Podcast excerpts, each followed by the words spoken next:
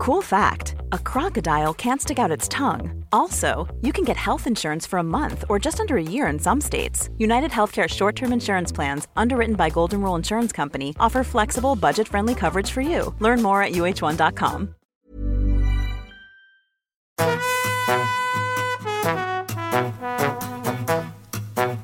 Hola, estás escuchando De piel a cabeza. Un recorrido por tu salud con Ana y Rosa Molina. Porque sabemos que el conocimiento es la mejor medicina.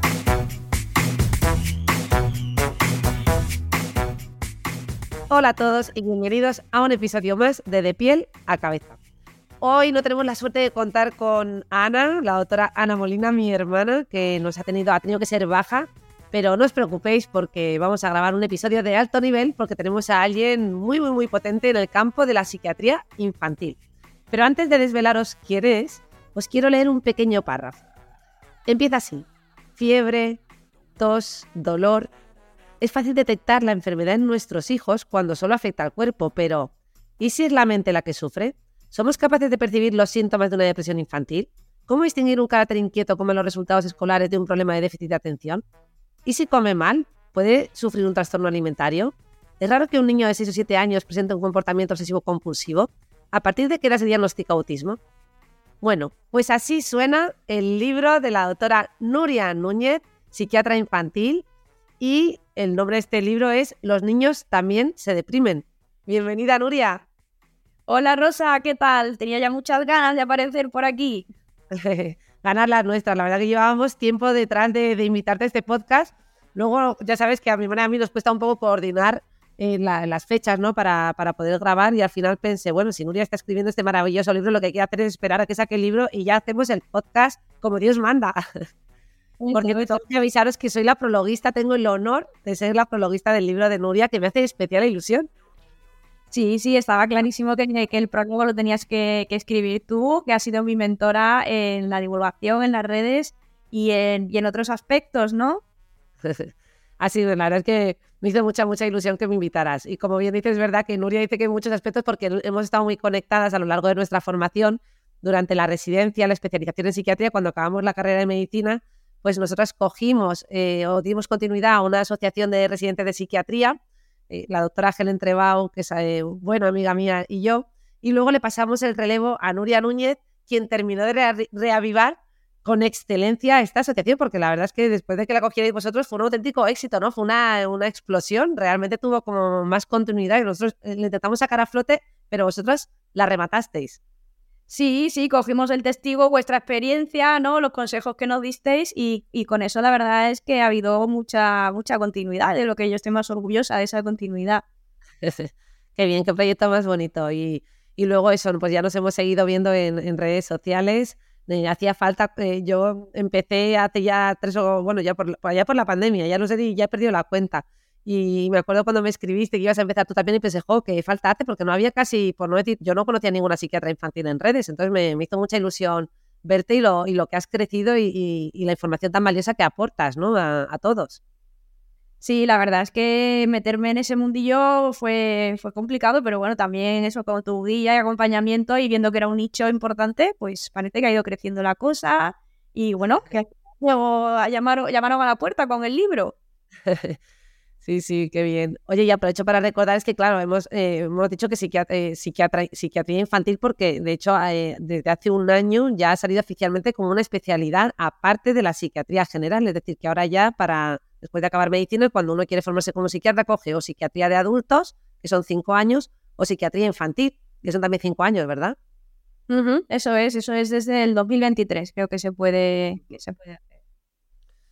Muy bien, bueno, Nuria, te presento como Dios manda, que todavía no, no, he hecho tu, no, he leído tu biografía, pero básicamente tú eres licenciada en medicina por la Universidad de Cádiz, te especializaste en psiquiatría en el Hospital Universitario de Álava, premio final de residencia a la mejor trayectoria investigadora.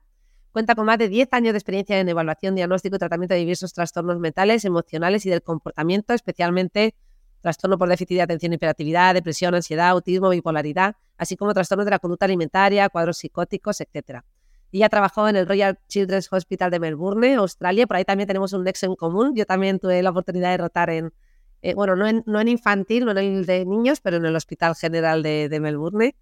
Y luego también has eh, trabajado en el Hospital Reina Sofía de Tudela y en el Hospital Ita Prisma en Zaragoza.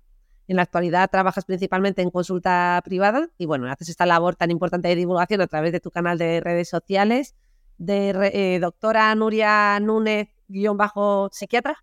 ¿Es así? Nuria.núñez guion bajo psiquiatra. Yo casi. Contarlo. te tengo tan presente y te veo todos los días que jamás miro tu, tu cuenta y esta vez, pues claro, me ha pillado ahora aquí en frío. y bueno, y ahora divulgación a través de este maravilloso libro, Los niños también se deprimen. Os invito a que lo leáis porque la verdad que hace una revisión exhaustiva y detallada de los distintos trastornos y dificultades que nos podamos encontrar en estas edades, ¿no? Porque de hecho, si ya la salud mental es complicada para el adulto, a mí eh, me parece especialmente complicada en el niño, ¿no? Porque no todo se manifiesta igual, es a veces, yo diría que a mi modo de ver, ¿no? Mucho más difícil de detectar ciertos eh, cuadros y en edades tan delicadas, ¿no, Nuria? Sí, detectarlos y sobre todo cómo te aproximas, ¿no? Como no es lo mismo cómo le puedes preguntar las cosas a un adulto que a un adolescente que a un niño pequeñito. Es la y cómo tratas a la familia, que siempre hay que involucrarla en todo el proceso, ¿no? Eso es la parte más difícil de la psiquiatría infantil. ¿eh? Eh, claro, porque la psiquiatría infantil efectivamente trabajáis con adulto muy de lleno porque trabajáis con, con, los padres. O sea, gran parte del trabajo no es solo con el niño, es también con, con esos padres. Así es, así es. Bueno, la primera pregunta es obligada, Nuria. Los niños también se deprimen, es así como empieza el título de tu libro, ¿no? Y como empieza tu libro, pero ¿cómo? ¿A partir de qué edad? ¿Cuáles son los síntomas? Sé que esto da para manuales enteros, pero ¿qué nos podrías contar de esto? Bueno, los niños también se deprimen, es algo obvio, pero que se cuestiona muchísimo, ¿no? De ahí que, fuera el título, algo que llamara la atención y que nos hiciera cuestionarnos, ¿no? pues realmente no hay una edad mínima para que un niño pueda deprimirse. Eso no, no está establecido porque es muy difícil detectarlo, ¿no? Sobre todo a más pequeños eh, es más difícil que ellos puedan expresarse y que nosotros podamos detectar los síntomas. Pero ¿qué pasa? Que los niños viven en sociedad, viven en una familia y no, están exentos de que las cosas les puedan afectar, ¿no? Pueden sentirse presionados académicamente, pueden sufrir bullying, pueden tener un mal ambiente familiar, pues porque hay alguien enfermo o porque se estén divorciando los padres o que se estén preocupando por una enfermedad, ¿no? Y la manera que ellos puedan gestionar esas emociones o que los adultos puedan acompañarles, si no está correctamente hecho, puede desencadenar en, en una depresión, ¿no? ¿Y cuáles son así los síntomas un poquito que tú destacarías diferenciales o que pueden hacernos, o sea, que nos pueden llamar más la atención? Pues a ver, en adultos, por partir de una base que conocemos todos, ¿no? Siempre sabemos que está ahí la tristeza, la apatía, la desmotivación, el, no disfrutar con lo que nos gusta, el aislamiento. Y esto es como muy continuo, ¿no? Es muy lineal. El adulto siempre está así. Sin embargo, en niños eh, lo que predomina es la irritabilidad, los cambios de conducta, cambios en el descanso, en el comportamiento, que, cambie el humor, ¿no? Ahí es cuando hay mucho lío. Te dice, pero cuando está con los amigos sí que se ríe, juega, pero en casa está diferente. Y es como que entonces no puede estar deprimido. Sin embargo, un niño sí que puede estar bien en un ambiente y mal en otro. Entonces, como, como te digo, e, es, muy confuso y esto puede hacer que se retrase el diagnóstico tanto por parte de padres como de profesionales que no están entrenados. Sí, yo creo que justo esto que has comentado, estas fluctuaciones, entre comillas, ¿no? De que en un ambiente de repente les ven bien o en otros momentos les ven bien y les, y les dificulta el comprender que puede haber algo, ¿no? Que, esté mal. A mí esto me, ha recordado un poco escuchándote a lo que ocurre a veces en, el deterioro cognitivo, en, algunas demencias, ¿no? Que justo en el otro extremo de la edad, que las personas eh, mayores pues, que tienen un deterioro cognitivo tienen también, incluso eh, a veces en, deterioros avanzados, hay lagunas de lucidez y momentos en los que aparentemente todo está bien, pero sin embargo hay un deterioro, ¿no? Eh, pues me ha recordado un poco a eso, que aquí, bueno, yo creo que hay que fijarse como padres en eso, en, como bien has recalcado, esos síntomas que cambian muchas veces a través de la conducta, ¿no? O, también a través de esas somatizaciones que son más frecuentes en, niños, ¿no? Y que a lo mejor no son capaces de poner en palabras las cosas, no te van a llegar diciendo que están muy tristes porque les ha pasado esto y no lo, van a esto o lo otro y no lo van a razonar como un adulto, pero a lo mejor nos cuentan a través de, otro tipo de síntomas. Eh, exactamente, ¿no? Las somatizaciones es otro, de los temas que, que hablo en el, en el libro, también vinculado a la ansiedad, ¿no? El niño no te va a decir, estoy deprimido o es que últimamente noto que las cosas no me motivan eh, o no quiero ir al colegio pues porque me preocupa un examen, sino que, te va a dar, eh, te lo va a manifestar a través del cuerpo, ¿no? De, las somatizaciones. El cuerpo habla cuando la cabeza no le, no le estamos haciendo caso o no somos capaces de interpretarla. Y en los niños es algo súper habitual.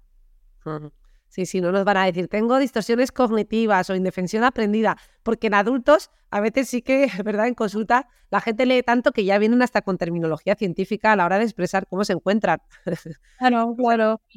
Pero en niños como mucho más puro, ¿no? Si en realidad los niños, si sabemos leerlos y sabemos interpretarlos, vienen con la sintomatología mucho más pura, menos distorsionada que los adultos. Oye, ¿y qué es lo, qué es lo que más veis a día de hoy en cuanto a los trastornos mentales que con más frecuencia acuden eh, a tu consulta o incluso si nos puedes contar si esto ha cambiado en los últimos años a raíz de la pandemia. Yo sobre todo en consulta me viene mucho de niño con TDAH, eh, aunque realmente los trastornos más frecuentes son la, ansiedad, los tics, trastorno obsesivo compulsivo y la depresión. Lo que pasa que, que, eso está como infradiagnosticado, ¿no? Porque para que te traigan a un niño ya cuando está deprimido a la consulta del psiquiatra, es que la, depresión ha ido avanzando mucho, ha pasado a lo mejor por varios psicólogos y eh, de nuevo el estigma de la salud mental y más el estigma en el niño. Para llevar a un niño en psiquiatra tenemos que estar ya súper desesperados para, para pedir esa ayuda. Y a raíz de la pandemia, pues por ejemplo en adolescentes sí que vemos mucho más trastornos de ansiedad, que vienen acompañadas muchas veces de autolesiones, de ideas de muerte. Y, mm, y muchísimo, muchísimo trastorno de conducta alimentaria, ¿no? Y además que aparecen cada vez antes y con sintomatología mucho más grave. pues de eso te quiero preguntar también luego, pero antes de, seguir avanzando en, en la entrevista, has mencionado lo del trastorno por déficit de atención e hiperactividad.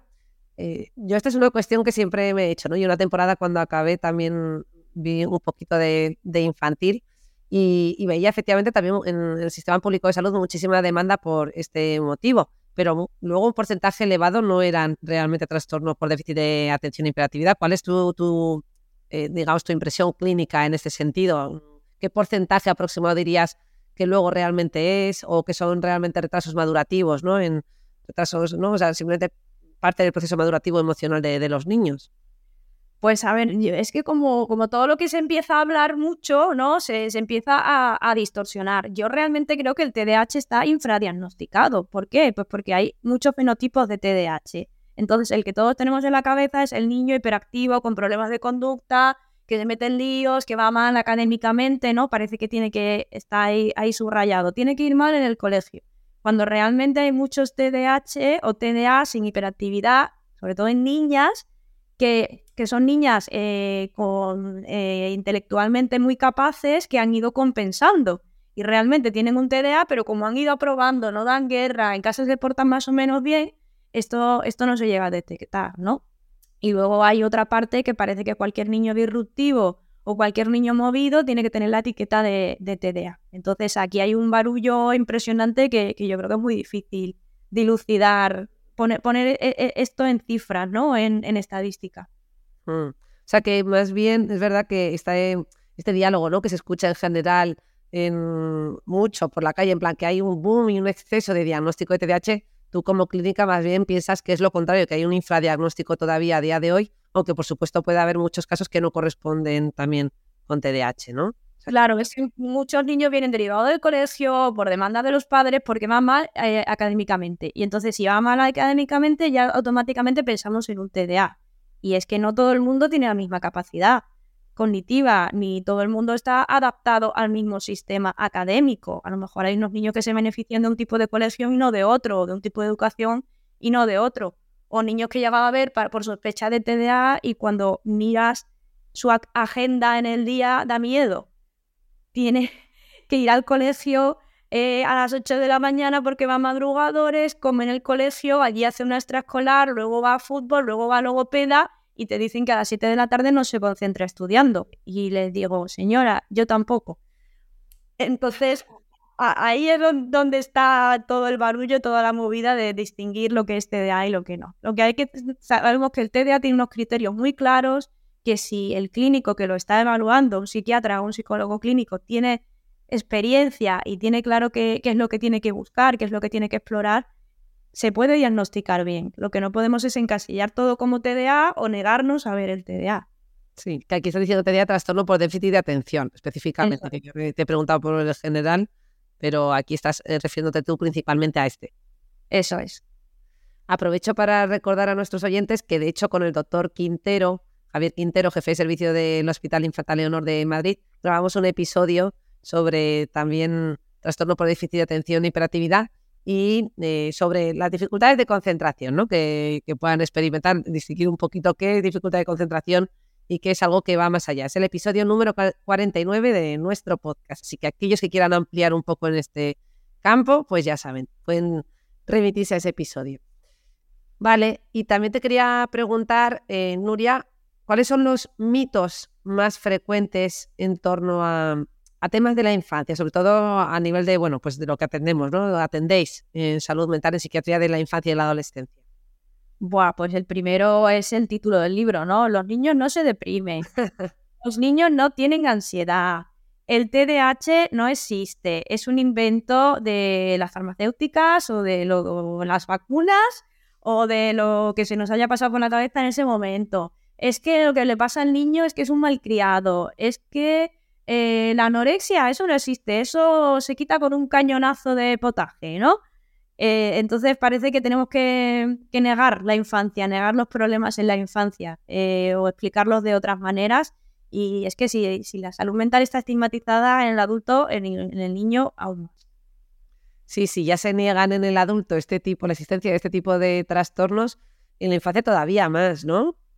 Así es, así es. Nos cuesta mucho entender que, que puedan aparecer y, yo creo que, es importante recordar que además la mayor parte de, los trastornos que atendemos en salud mental se han gestado en realidad en etapas muy precoces. Otra cosa es que muchos pues los detectemos ya tardíamente, pero digamos que en general la psiquiatría en general, ¿eh? porque evidentemente hay cuadros que aparecen más tardíamente, pero es una especialidad de, la que empieza en la infancia, en el neurodesarrollo, en la mayor parte de, los cuadros que atendemos. Y, ¿no? Sea, a diferencia, por ejemplo, de especialidades como la neurología, que trabaja ya con, algo que estaba que he perdido, ¿no? Más con lo neurodegenerativo, con la pérdida. Nosotros trabajamos con algo que emerge en esas etapas, ¿no? Eh, Celso Arango, uno de los eh, psiquiatras ¿no? más relevantes de la actualidad eh, a nivel español, bueno, nacional e incluso internacional, siempre destacaba esta parte, ¿no? Que en realidad, mm, y, que, la psiquiatría infantil es que está ahí todo, todo en la psiquiatría infantil y de la adolescencia y que todo, ahora que incluso se ha separado la especialidad, es que los psiquiatras de adultos vamos a tener que seguir haciendo mucha formación de, infantil porque eh, es importante ver al sujeto en todo longitudinalmente, ¿no? En su desarrollo desde la infancia, porque la infancia ha determinado muchísimo de lo que vemos en la edad adulta. Sí, de hecho, cuando empezamos a hacer la historia, tanto psiquiatras de adultos como infantiles, empezamos por eh, cómo fue el embarazo, cómo fueron los primeros hitos del desarrollo, cómo hubo ansiedad de separación, cuando fue la guardería, que, siempre tiramos muy de, atrás, ¿no? Ahora que, hilando con tu libro, ¿no, Rosa? Que se empieza a hablar de trauma y microtrauma, eh, incluso la historia personal de la madre, del embarazo, de cómo se fue gestando la idea de quedarse embarazada, todo eso sabemos que a día de hoy influye. Sí, sí, ya hay gente que viene a la consulta y ya empieza, pues, en el, cuando yo estaba en el vientre materno de mi madre. el problema son los tiempos, ¿verdad? Sí. No, que, bueno, toda esta información no hace falta que salga en la primera consulta. que a veces es verdad que, que, mandamos este mensaje de lo importante que es la infancia y luego nos lo quieren contar todo en una sola consulta y nosotros tenemos que ir haciendo esta labor un poco de ir dirigiendo hacia donde queremos ir y luego ya, pues conforme nos vamos viendo en repetidas consultas, vamos tirando más del hilo y vamos sacando más, más información.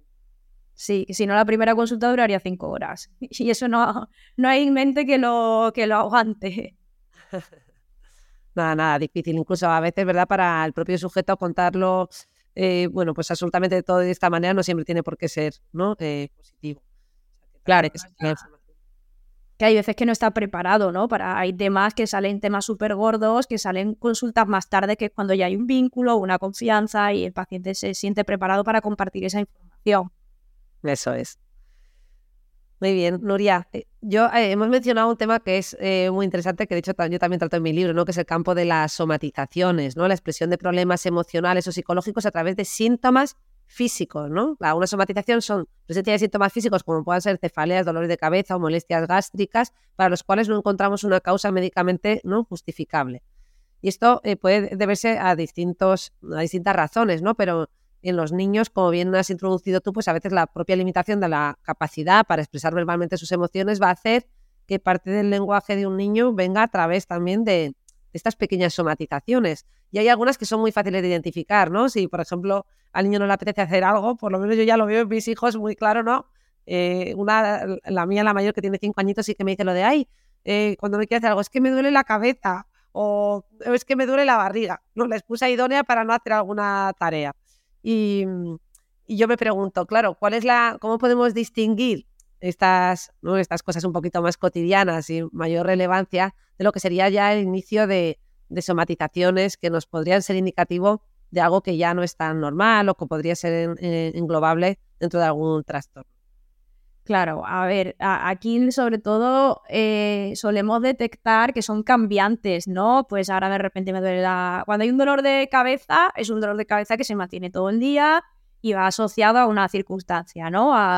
Pues a más, más estrés puntual o a una gripe o a un resfriado o algo así. Y, tiene un principio y un fin. Pero cuando vemos que el dolor de cabeza solo aparece los domingos por la noche, o que el dolor de, barriga solo aparece las noches que mamá duerme fuera, ¿no? O eh, solamente cuando tengo clases de educación física o cosas así, entonces nos salta un poco la, campanita de decir, uy, pues esto a lo mejor es una somatización, ¿no? Eso está muy claro. Pero, pero hay veces que aparecen y desaparecen y a la vez vemos que hay un cambio en el niño, lo mismo, ¿no? Lo que hablamos de la conducta, del carácter, que le vemos más apagado o más, más hiperalerta, así, entonces tenemos que decir, ¿y, esto que está pasando físicamente que tenemos que hacerle caso? De todas maneras, lo primero que tenemos que hacer es ir al pediatra, ¿no? Y decir, vamos a estudiarlo, no nos estemos pasando por encima algo gordo y que el pediatra sea el que haga un estudio, un despistaje y, te diga, no, pues mira, esto tiene pinta de ser una somatización. Y también súper importante cómo se le traslada al niño, ¿no? Porque hay muchas veces que, este mensaje se da como culpabilizador, ¿no? De este niño lo que tiene es cuento, o este, no te pasa nada, eh, te lo estás inventando. Entonces el niño vive esto con más culpa todavía, ¿no? En lugar de decir, me, están ayudando, es, tengo yo la culpa de que me duela la barriga. Eh, sino que el mensaje que tenemos que trasladar es el de explicarle, pues mira, no, cariño, lo que te está pasando es, ya nos quedamos tranquilos porque el pediatra ha dicho que el dolor de tripa no, no es algo grave, pero que puede estar indicándonos que te preocupa algo. ¿Qué te preocupa? ¿Cómo podemos eh, actuar? Y si no sabemos manejarlo, pues pedir, pedir ayuda, ¿no? Que no, no, hay que llegar con el diagnóstico hecho a la consulta, sino que podemos ir a, consultar, y por eso se llama así. Sí, y también por otro lado eh, está esto que nos has dicho, ¿no? De preguntarle al niño qué, te preocupa. Puede ser que también en ese momento no nos diga mucho, ni que lo vaya, y puede ser que no vayamos a resolver la situación e, ese primer día, pero eh, entiendo que ahí también será una pauta a seguir a lo largo de, ¿no? de, unos días, eh, bueno, y en general en el largo plazo, ¿no? Entender y comprender que al final el, expresarnos a través de las somatizaciones forma parte de una forma de expresión emocional. Y pues, como eh, transmitir también esto a nuestros hijos, ¿no? Sí, sí, eso es. Y como, como muchas veces el, el trabajar con ello es el ayudarle a expresar sus emociones, ¿no? Decir, vale, pues esto lo que te pasa es que estás preocupado, o esto que te pasa es que estás nervioso, o esto que te pasa, a los niños tenemos que educarles en emociones, ¿no? En, en, que puedan verbalizar y que no necesiten expresar el malestar a través del cuerpo. Decimos en niños, pero que las somatizaciones también existen en adultos. Claro, claro. Sí, efectivamente, y, y sabemos que cuanto mayor es nuestro vocabulario para expresar nuestras emociones, eh, y, nos sintamos un poquito más libres y, más capaces de, reconocerlas, pues esto generalmente mejora. Y con los niños yo creo que una herramienta muy potente es trabajar esto a través de los cuentos, ¿no? Con cuentos. sí, de los también incluso con escenas cotidianas nuestras que podamos contarle cómo nos hemos podido sentir nosotros y cómo hemos podido tener síntomas similares, ¿no? A los que ellos experimentan. Sí, exactamente. Y hay veces que, que ellos no son conscientes y que lo hacemos eso a través del dibujo, del mindfulness, de conectar cuerpo con mente. Esas son las técnicas que hay que, que, hay que ir trabajando eso como psiquiatra infantil para poder, para poder ir sacándolas, ¿no? Y, que, poder extraer la información que ellos no son capaces de expresar.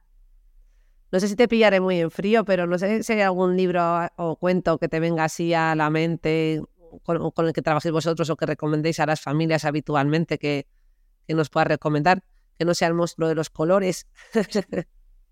hay, una, hay una serie de libros que, que están muy bien, así muy conductuales, que se llaman ¿Qué hacer cuando?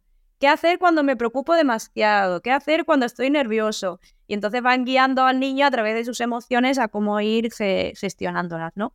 Pero, pero bueno, esos libros yo creo que también son buenos para trabajarlos en, consulta, no decir, ala, toma, lételo, sino es que tiene, necesita un acompañamiento. Muy bien. Oye, dicho lo del monstruo de los colores, no porque no me guste, ¿eh? que me encanta, yo lo tengo en mi casa y lo he leído aquí montones de veces, sino porque daba por hecho que este libro lo tendrán ya muchísimas familias y bueno, es una cosa como muy introductoria, muy básica y digo, imagino que habrá eh, donde se trabaje esto de una manera más específica. Yo tengo por ahí también algunos y si te parece lo que vamos a hacer es dejar también un post con una, recopilación de cuentos, que esto sería muy interesante yo creo como herramienta para los padres. Así que os invito a los que nos estéis oyendo, para cuando salga este podcast ya tendremos ese post preparado y podemos subirlo a las redes sociales de, eh, de Pie a la Cabeza, bueno, y también estará presente el de Nuria Núñez. Eso es. Otro temazo, Nuria, es el de los trastornos de la conducta alimentaria, ¿no? bien nos ha dicho que además han aumentado, especialmente en adolescentes, ¿no? La, anorexia nerviosa, la bulimia nerviosa, el trastorno por atracón son más comunes en esas edades y en el adulto joven, pero también pueden afectar a niños. Entiendo que, claro, de otra, generalmente será muy difícil, muy difícil de diagnosticar en niños y tú, de hecho, en tu libro eh, hablas específicamente de otro trastorno menos conocido, que es por el que yo te, te quiero preguntar ahora. Luego ya me dices si quieres que entremos en, otro campo, pero hablas del TERIA, trastorno de evitación y restricción de la ingesta alimentaria. Como, bueno, la pregunta sería, bueno, ¿nos lo puedes explicar un poco, ¿no? Y aclarar este, este término y cómo distinguirlo de, por ejemplo, un rechazo alimentario que entre dentro del, del proceso, ¿no? Del desarrollo de un niño, del desarrollo habitual. Sí, esta es una categoría que aparece en el, en el DSM-5 en 2013, hasta ese momento no, no se contemplaba, ¿no? Y, también es conocido las, como las siglas en inglés que es ARFID, que se empieza a hablar de, este tema, ¿no? De hecho hay hospitales así más, Marta Carulla, por ejemplo, en San Juan de Deus sí que tiene una unidad o unas consultas monográficas sobre, sobre los ARFID. Pero sí que es verdad que yo hasta hace muy poquito no, no lo conocía, ¿no? Esto es lo que siempre parecía que era el niño delicado, el niño que no quiere comer, el Selling a little or a lot. Shopify helps you do your thing however you cha-ching. Shopify is the global commerce platform that helps you sell at every stage of your business. From the launch your online shop stage to the first real life store stage, all the way to the did we just hit a million orders stage. Shopify is there to help you grow. Shopify helps you turn browsers into buyers with the internet's best converting checkout. 36% better on average compared to other leading commerce platforms because businesses that grow grow with Shopify. Get a $1 per month trial period at shopify.com/work. shopify.com/work. Quality sleep is essential for boosting energy, recovery and well-being. So, take your sleep to the next level with Sleep Number. With a Sleep Number smart bed, you can individualize your comfort level and enjoy a better sleep night after night. JD Power ranks Sleep Number number 1 in customer satisfaction with mattresses purchased in-store. And now the Queen Sleep Number C4 smart bed is only $1,599, a saving of $300 only for a limited time. For JD Power 2023 award information, visit jdpower.com/awards. Only at Sleep stores or sleepnumber.com. Y de nuevo lo asociamos todo a pautas de, educacionales, ¿no?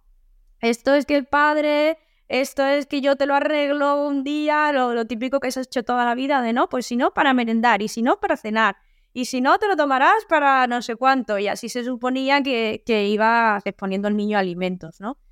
Y hay niños que, sí, que son niños delicados y lo que necesitan son pautas conductuales, pero se ha visto que, puede haber otro, otro, otro origen, ¿no? Otra, otra causa. Y eso puede ser pues niños que rechacen alimentos pues porque han tenido una mala experiencia, pues, pues se atragantó o se atragantó con un hueso de pollo y desde entonces no quiere comer sólidos, ¿no? O hay otros niños, otra categoría dentro de la hostería, que es que cualquier otra cosa en el mundo es más interesante que la comida. que la videoconsola, los legos, el libro, y entonces el ir a la mesa es como una pérdida de tiempo, que suele ir asociado más al perfil de, hiperactivo, ¿no? O, niños que, que la mesa hay muy mal ambiente, muy mal ambiente a nivel familiar y prefieren hacer otra cosa antes que exponerse, ¿no? O también en los niños que tienen problemas con las texturas, que va más vinculado a los el trastorno del espectro autista, niños más neurodivergentes que, que la textura de una zanahoria le provoca muchísimo rechazo.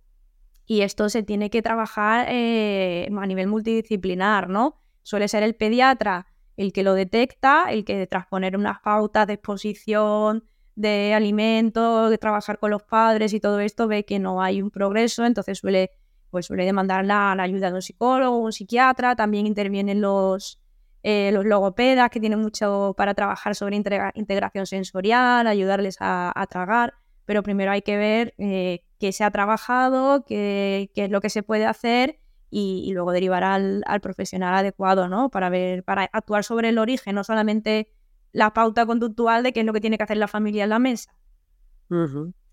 Interesante. Nuria, y de estos sí que has mencionado, ¿cuál sería un poco el más habitual? Pues es muy habitual el, de lo, el miedo a la comida, ¿no? Pues niños que a lo mejor han tenido eso, un atragantamiento o han estado han tenido una alergia fuerte por una por, una alergia alimentaria o que un alimento les ha sentado muy mal, le han tenido que estar ingresados, le cogen el miedo a ese alimento y empiezan a, ampliarlo. Esto es lo más, lo más habitual dentro de los teria. ¿eh? Lo más habitual es el niño delicado.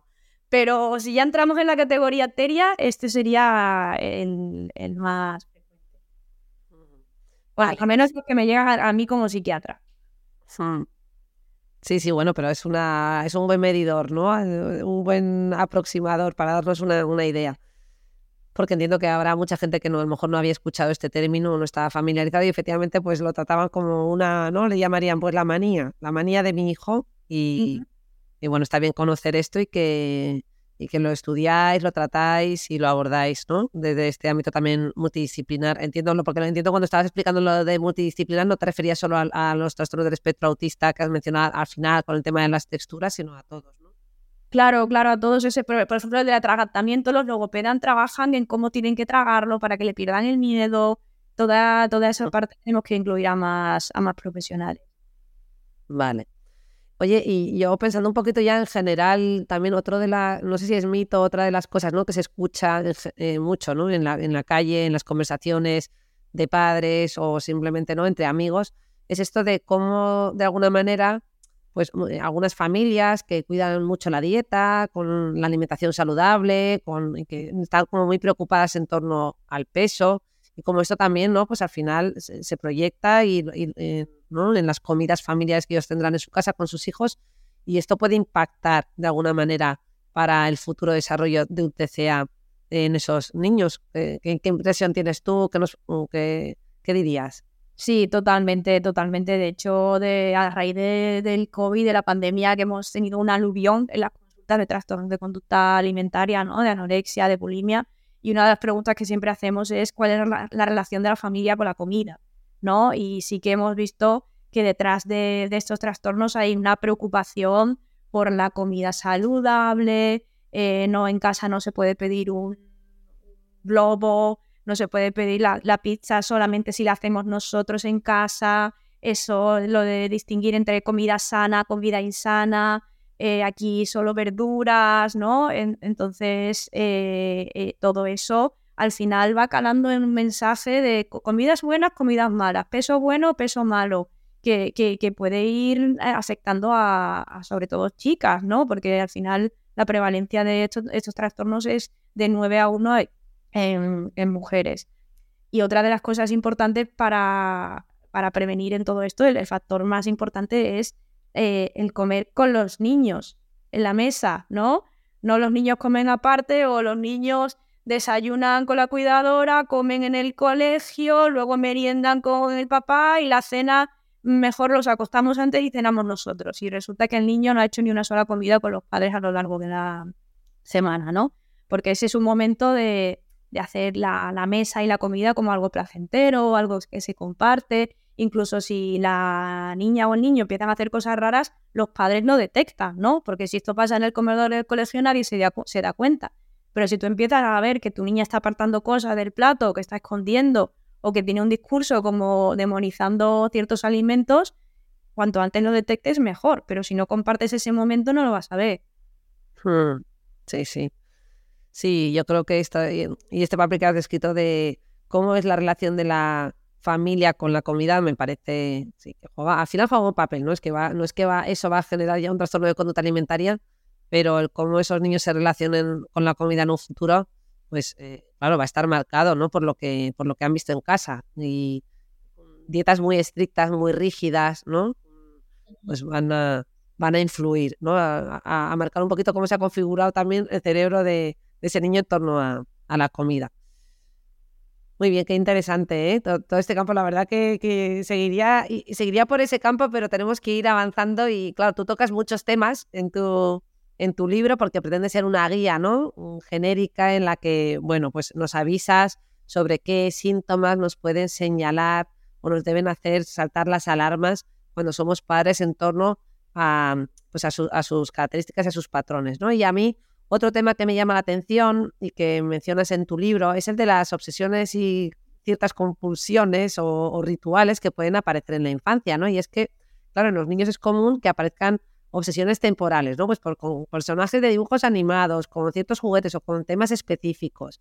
Algunos eh, rituales como rutinas diarias que ellos mismos necesitan seguir, por ejemplo, antes de acostarse y que les ayudan porque les proporciona seguridad y previsibilidad. A veces también vemos esa tendencia al coleccionismo de algunos objetos, ¿no? De, o de juguetes o de pegatinas que nos puede llamar la atención y puede ser que pensemos que, que, no, sea, que no es normal, ¿no? Como, oye, es que está como muy obsesionado con esto o le ha dado por coleccionar en exceso. En fin, ¿cómo podemos distinguir estas conductas que corresponden al, al desarrollo de la edad em, o que corresponden a estas etapas, ¿no? de lo que sería un trastorno, ya un trastorno obsesivo compulsivo, los que podáis ver en, psiquiatría de la infancia y la adolescencia.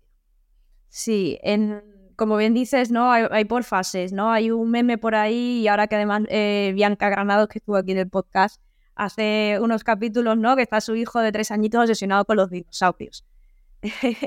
que parece que, que decir, ay, tendrá un autismo, tendrá un trastorno obsesivo compulsivo. No, son fases, ¿no? De decir, eh, ¿Cuándo sabe más una persona sobre dinosaurios? A los cuatro años, cuando estudia paleontología y cuando tiene un niño de... de ah, sí, este le compartí yo también eh, ayer o antes de ayer justo. es graciosísimo. Buenísimo. Eh, entonces, estos son etapas normales, ¿no? Pues que van también un poco por modas. Pues ahora los Pokémon, o ahora los dinosaurios, o ahora Marvel, o ahora cosas así, ¿no? Pero esto es, normal que, que vaya cambiando. ¿Cuándo hablamos de un trastorno obsesivo compulsivo en niños? Pues precisamente cuando no, en, los niños, a diferencia del adulto, los niños no son conscientes de las obsesiones. Encuadro un poco. Un trastorno obsesivo compulsivo es algo que aparece una obsesión, un miedo, el miedo a que alguien se muera, el miedo a que aparece algo terrible. Nosotros vivimos ese miedo, sufrimos de una forma muy fuerte y se alivia haciendo una compulsión. Una compulsión que puede ser dar tres toquecitos, lavarme las manos, comprobar que he cerrado el coche 18 veces, ¿no? Me entra la obsesión de que no he cerrado el coche, me entra la angustia y voy a comprobarlo. Ese es el trastorno obsesivo compulsivo. Y en niños, ellos no son conscientes de las obsesiones. Ellos saben que tienen un sufrimiento y que tienen que hacer algo para corregirlo, pero el niño no te va a decir cuál es su, obsesión, ¿no? Pues tengo que lavarme mucho las manos, pero, pero no sé por qué. Lo que hay ahí es un miedo a contaminarse o a enfermarse por, por algo. Que esto se disparó muchísimo con el COVID, que, encima le mandaban unos mensajes a los niños de tienes que lavarte las manos todo el rato, no toques a nadie, no te acerques a la gente, y hay un repunte brutal de, de TOC en, que vimos en las consultas en niños. Y claro, tú le decías al padre que no se lave las manos tantas veces, que aprenda a coger cosas aunque las haya tocado otro, y en el colegio te daban justo el, mensaje contrario, ¿no? Y el tóxico es algo bastante frecuente en la infancia y que podemos, podemos controlarlo y podemos ayudarles. Bueno, ¿eh? este, este, detalle de justo lo de, la pandemia, sí, sí, claro. eh, por un lado un mensaje y por otro el contrario, ¿no? Que era el mensaje que se le dado a los padres es por favor, por favor, que, no, que no se lo lleven esto tan a lo, a, lo rígido porque encima ellos como que lo incorporan, ¿no? Según la edad. Claro. De una manera todavía más, ¿no? Cuadriculada. los niños que eran como más eso, más obsesivos, más formales, más tal, y tú le decías, no te lo ven las manos, y te decía, que me voy a morir. O sea, que la, sensación que tenían los niños y que se les trasladaba en el colegio, que se les trasladaba todo el rato, era de te vas a morir. Entonces era como el caldo de cultivo perfecto para, para crear tops. Vamos, en definitiva hay que tener cuidado, ¿no? De, al final cómo trasladamos los, los mensajes a los pequeños, porque claro, nos cuesta ponernos en, en su lugar en el sentido que ellos ven todo muy, de una manera muy polarizada, ¿no? El blanco, es negro. Muy literal. Mm, eso, y encima de una manera muy literal, no tienen esa capacidad para abstraerse y verlo con perspectiva, ¿no? Y entender que, bueno, no es eh, eso. Pues si es, si es A, es B, ¿no? Vale. Em, también, Nuria, otro tema muy interesante y que de hecho abordas, ¿no? Es el tema del duelo. Cómo mm, no es típico que, al final la pregunta que se hace muchos padres es si fallece alguien, si tenemos que tratar este tema con los niños y cómo tratarlo. Y, siempre se da este mensaje, ¿no? De, bueno, pues claro que si ha fallecido alguien en la familia, pues ese niño va a pasar por un duelo, pero es que además la información la tenemos que trasladar de manera adecuada, y, muchas veces los padres dicen, vale, pero ¿qué es de manera adecuada? Mi hijo tiene 5 años, y otro dice, ya, pero el mío tiene 10, que es una manera adecuada de decírselo a un niño de 10 años, de 5, de 7, de 3. ¿Nos podría dar como unas pautas generales para cómo abordar este delicado tema con, con los más pequeños? Sí, lo primero que para poder ajustar el mensaje, primero tenemos que, saber cómo entienden eh, los niños la muerte a cada edad, ¿no? Y luego esto a su vez hay que ajustarlo al nivel madurativo de nuestro hijo. Entonces entramos otra vez lo de siempre, no podemos dar pautas generales, no, hay que, hay que ajustarlas. Pero sí que hay que comprender cómo cada niño, igual que sabemos que un niño de tres años no puede hacer multiplicaciones porque no está capacitado, pues es que un niño de tres años no tiene conciencia de muerte. Pero eso no significa que no, que no haya que darle ninguna explicación, ¿no? Pues que si ha fallecido el abuelo, ha fallecido la mamá, o ha fallecido un primo, no sabe que se ha muerto, pero sí que sabe que no está, ¿no?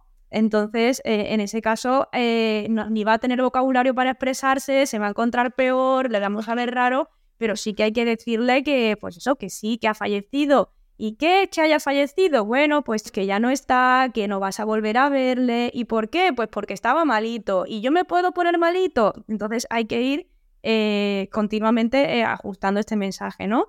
Cuando ya tienen 3, 5 años, antes de entrar al colegio, eh, sabe que esa persona no está, eh, pero no sabe que, ese proceso es irreversible, que no va a volver. O sea, el abuelo se ha muerto y tú dices, vale, y hay algunos padres que dicen, oye, es que ni se inmutó, pero es que en realidad ese niño piensa que el abuelo va a volver.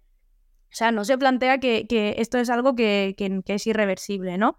Y en la, en la etapa ya escolar, a partir de los 6 años y hasta los 12, eh, incorporamos el concepto de universalidad. No solamente se mueren las personas mayores, que es como el paso natural, sino que también se puede morir mi papá o que también me puedo morir yo. Y ahí es cuando suele aparecer un miedo evolutivo a la, a la muerte, ¿no? Entonces, ¿qué hay que hacer? E, escucharles. Si es que la mayoría de las veces ellos mismos nos van a demandar la información. Eh, y, ellos mismos nos van a ir pautando cómo, cómo tenemos que, darles el mensaje, ¿no? Lo que es importante es no dar mensajes confusos, ¿no? De decir, se fue a dormir. Y entonces, pues, ¿qué piensa un niño, no? Lo que hablábamos de que de pensamiento polarizado y literal. Y si yo me voy a dormir, a lo mejor no me despierto, ¿no? O ha pasado a, a mejor vida. Y dice, pero es que hay otras vidas. O tienes que ser fuerte. Abuelito no querría verte llorando. Y le estamos diciendo, eh, no puedes mostrar tus emociones, ¿no? O te está observando desde el cielo y dice, cielo, ¿pero esto qué es? Que hay personas que me ven, ¿no? Que pueden llegar a ser muy, muy confusas. Y lo mismo con la enfermedad, ¿no? Porque pasa a veces, no, el abuelo se ha muerto. Eh, o el abuelo ha ido al hospital y de repente está muerto. Pues es que el niño, si un abuelito ingresa en el hospital, se va a notar que mamá no está en casa, que le está cuidando la tía, Mm, que, el abuelo que comían con él todos los domingos no está. eh, y parece que queremos ahorrarle el mal trago de la enfermedad del abuelo, pero si el niño va entendiendo que se ha ido poniendo malito poco a poco, que, lo, que no, los médicos no siempre pueden arreglarlo y que se puede despedir, pues entonces va a integrar muchísimo mejor esa experiencia que si el abuelo de repente desaparece, ¿no? Porque entonces también puede llegar y, va a desaparecer papá y ahí aparece una ansiedad de separación, ¿no? Es que desde que se murió el abuelo eh, no se quiere separar de mí y está todo el rato llamándome por teléfono a ver dónde estoy. O si me ve toser, está súper preocupado de que me vaya a pasar algo. Claro, es que en la cabeza de ese niño tenía un abuelo sano porque no nadie le explicó que estaba enfermo y ha desaparecido. Entonces le explotaba cabeza. Mm. Jo, es que eh, justo esto que has dicho, ¿no? Que al final a veces ocultamos información y no somos conscientes del impacto negativo que también tiene mm, pasar por alto de, ciertas informaciones y, que al final trabajarlo un poquito con sentido común y explicar bien las cosas le estamos ayudando a que procesen las cosas. Esto es como otros mensajes mm, que yo creo que, que transmitís mucho, ¿no? Los psiquiatras infantiles, pues al final eh, hablar ciertas cosas también de lo, eh, esto sería lo contrario, que justo eh, hablamos mm, delante de los niños como si ellos no entendieran las cosas o no, fueran conscientes y estamos haciendo un comentario negativo o positivo del niño delante de él, como si no estuviera, ¿no? A veces estamos pensando que no se están enterando, ¿no? Y, bueno, esto repito, que sería justo lo contrario, igual, igual no se entiende el mensaje, pero tanto lo que hablamos como lo que no, es importante tratarlo con ellos, ¿no? Y, y de manera adecuada y ajustada, como tú bien nos has dicho, y esto tú lo trabajas de una manera más ampliada en tu libro, así que invitamos a nuestros oyentes a, que lo lean. Ya vamos a ir acabando, Nuria, no te quiero quitar más tiempo, pero em, hay otro aspecto, ¿no? Que, bueno, esto ya es un poquito más genérico y te quería pedir tu opinión, porque los temas de educación en familia al final también van de la mano muchas veces de, cuadros que, vemos, ¿no? En, en salud mental.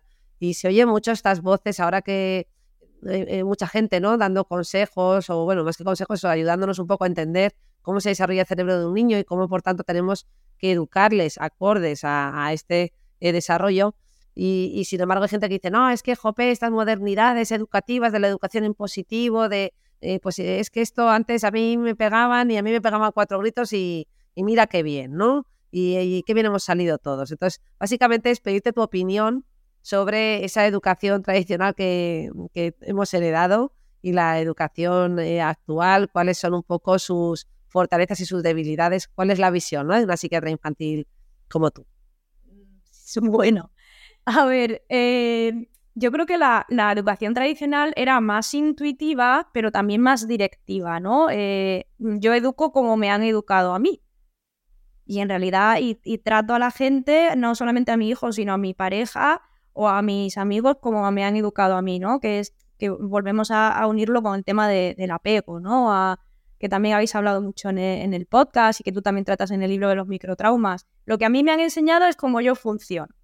Entonces, si a nosotros nos pegaban cuatro gritos, ahora nos planteamos con la información que tenemos que a lo mejor esa no es la manera correcta, ¿no? Que en lugar de hacerlo tan directivo o tan autoritario, tenemos que empatizar, tenemos que explicar, tenemos que, crear un fondo seguro para que el niño eh, vaya tomando sus propias decisiones. ¿Qué pasa?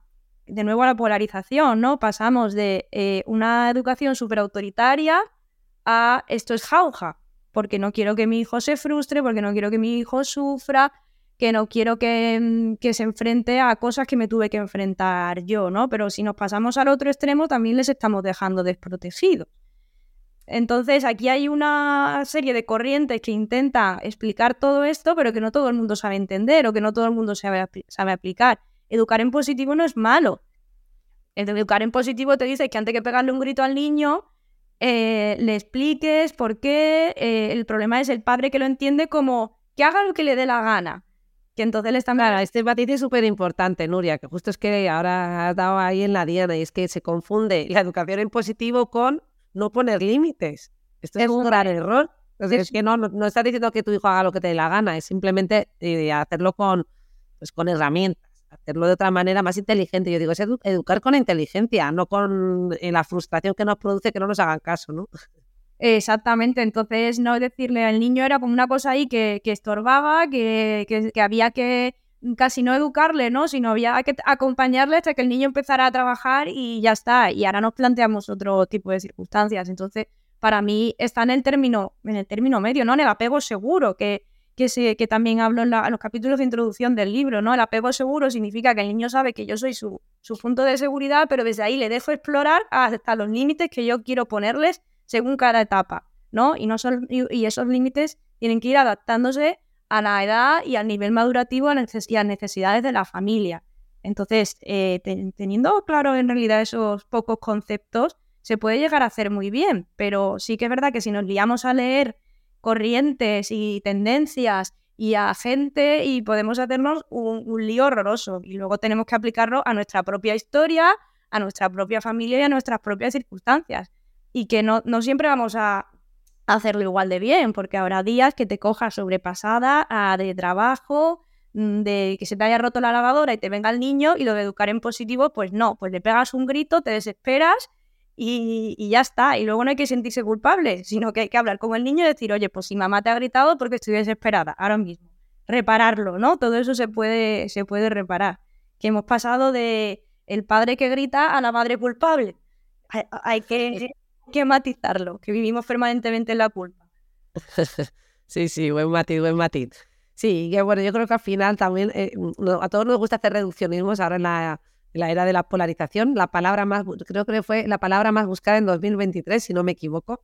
Y es que tendemos a polarizarnos es o eres de educación positiva o eres de educación tradicional. Y en el fondo, como bien indicas, casi todo está en un punto medio eh, y además es que en la educación tradicional no quiere decir que, sea educar a gritos y a golpes, ni la educación en positivo quiere decir que no haya límites, sino que hay que, yo creo que hay que profundizar y, leer mucho, informarse mucho de fuentes siempre fiables, está claro. Y, bueno, y luego usar el sentido común y también, como bien has recalcado, entender que no somos perfectos, que todos fallamos, que también la clave muchas veces está en saber reparar ¿no? y trabajar esto con nuestros hijos. Bueno, Nuria, yo creo que, nos podemos despedir con esto, que hemos grabado un podcast donde hemos hecho un recorrido muy amplio. De verdad, muchas gracias porque creo que es un, desde luego, la psiquiatría infantil eh, es desconocida, ¿no? Eh, y como tú bien dices, eh, incluso más estigmatizada que la psiquiatría de, adultos. Y, bueno, tenéis una responsabilidad muy importante a día de hoy. Yo cada vez que hago una guardia, mm, que ahora vienen un montón de niños y adolescentes a la urgencia, digo, jo, qué trabajo no hacéis. A veces pienso, no sé ni cómo podéis, porque si en una consulta de adultos ya lleva mucho tiempo, digo, a vosotros que tenéis que trabajar con el niño y con los padres, eh, de verdad, ¿cómo, cómo, cómo os apañáis? pues con más citas. complicado, ¿eh? Complicado. Tenéis una, una tarea, vamos, eh, de verdad, agradeceros vuestro trabajo. Nuria, yo te voy a pedir una ya, un, quizás, no sé si nos quieres dar un mensaje final, una conclusión, o no sé si hay algún punto o tres puntos que tú quieras destacar de tu libro. Por supuesto, yo invito a, de nuevo a nuestros oyentes a, que lean tu libro porque esto es solo un aperitivo de lo que tú tratas ahí, pero así ya nos despedimos con ese mensaje final. Sí, bueno, del libro pues diría eso, que es una guía, ¿no? Que es una guía de primeros auxilios, es decir, cuándo tengo que consultar, cuándo tengo que pedir ayuda, qué cosas me tienen que llamar la atención. Pero por otro lado, siempre digo que ante la duda consultar, ¿no? Que, que, que me estoy viendo mucho a raíz de la promoción del libro o entrevistas, que me preguntan muchos periodistas de cuándo hay que ir por una depresión. Y parece que tienes que cumplir todos los ítems de la depresión para consultar a un psiquiatra. Y es como, no, tú si te encuentras fatigado vas a un cardiólogo, ¿no? No tienes que ir con, la, con el diagnóstico de, insuficiencia cardíaca hecha, ¿no? Entonces, ante, cualquier duda, consultarlo. Primero con el pediatra, si no con un psicólogo, si no con un psiquiatra. Pero no os quedéis con la duda, que de hecho es el penúltimo capítulo del libro que cuenta una historia muy, muy personal sobre el nacimiento de, de mi hija Marina. Y mm, ante cualquier duda, consultar. Y, luego no, no preocuparse, si leéis sobre en el libro algo que, os llama la atención, no, no preocuparse, pero sí ocuparse. No ir aplazando, no, bueno, ya se le pasará, bueno, esto es una tontería, porque realmente los psiquiatras infantiles nunca nos vamos a quedar con un caso que no sea necesario, estamos saturadísimos. O sea, si vemos que algo realmente no necesita intervención, lo diremos a la casa que lo estáis haciendo estupendamente. Si hay algo que sí que es necesario intervenir, pues entonces sí que, sí que lo abordaremos, ya sea con un tratamiento farmacológico, con una psicoterapia, con neuromodulación, con lo que sea, pero que nunca nos vamos a quedar por un paciente por quedarnos, ¿no? Buen recordatorio. Que a veces también se escucha esto de, no, sí, lo que quería era sacarnos los cuartos. bueno, eso en, la, en, eso en ámbito privado, pero bueno, yo creo que tanto en la privada como, como en la pública, eh, lo que está, ¿no? Yo creo que están las consultas llenas. A mí a veces me, me, me piden recomendaciones y, y, a la, los siguientes me dicen, no, no, no me mandes porque yo ya no estoy cogiendo gente nueva, que no me da, no me da, ¿no? Tenemos mucha demanda y como tú bien dices, también una ética por la cual no vamos a, ¿no? a, a marear a nadie y, y, cuantas más otras podamos dar, que nuestro objetivo principal es dar altas. Eso es, es muy satisfactorio dar altas. Sin duda, sin duda. Pues con este mensaje nos vamos, Nuria, y nos despedimos ya en este episodio. Y, y, nada, dar gracias a todos los que nos han acompañado y nos han escuchado, darte las gracias a ti y, y que espero que vuelvas pronto para, para seguir hablando de, de, estos temas.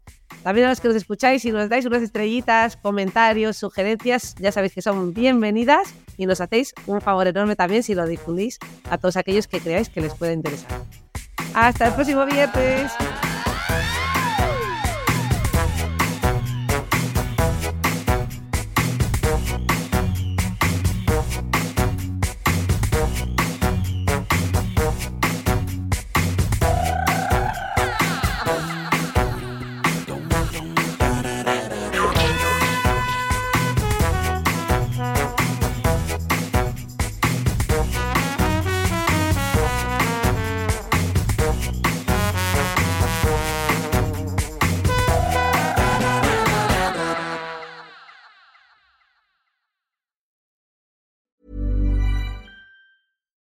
Botox Cosmetic, out of botulinum toxin A, FDA approved for over 20 years. So, talk to your specialist to see if Botox Cosmetic is right for you. For full prescribing information, including boxed warning, visit BotoxCosmetic.com or call 877-351-0300. Remember to ask for Botox Cosmetic by name. To see for yourself and learn more, visit BotoxCosmetic.com. That's BotoxCosmetic.com.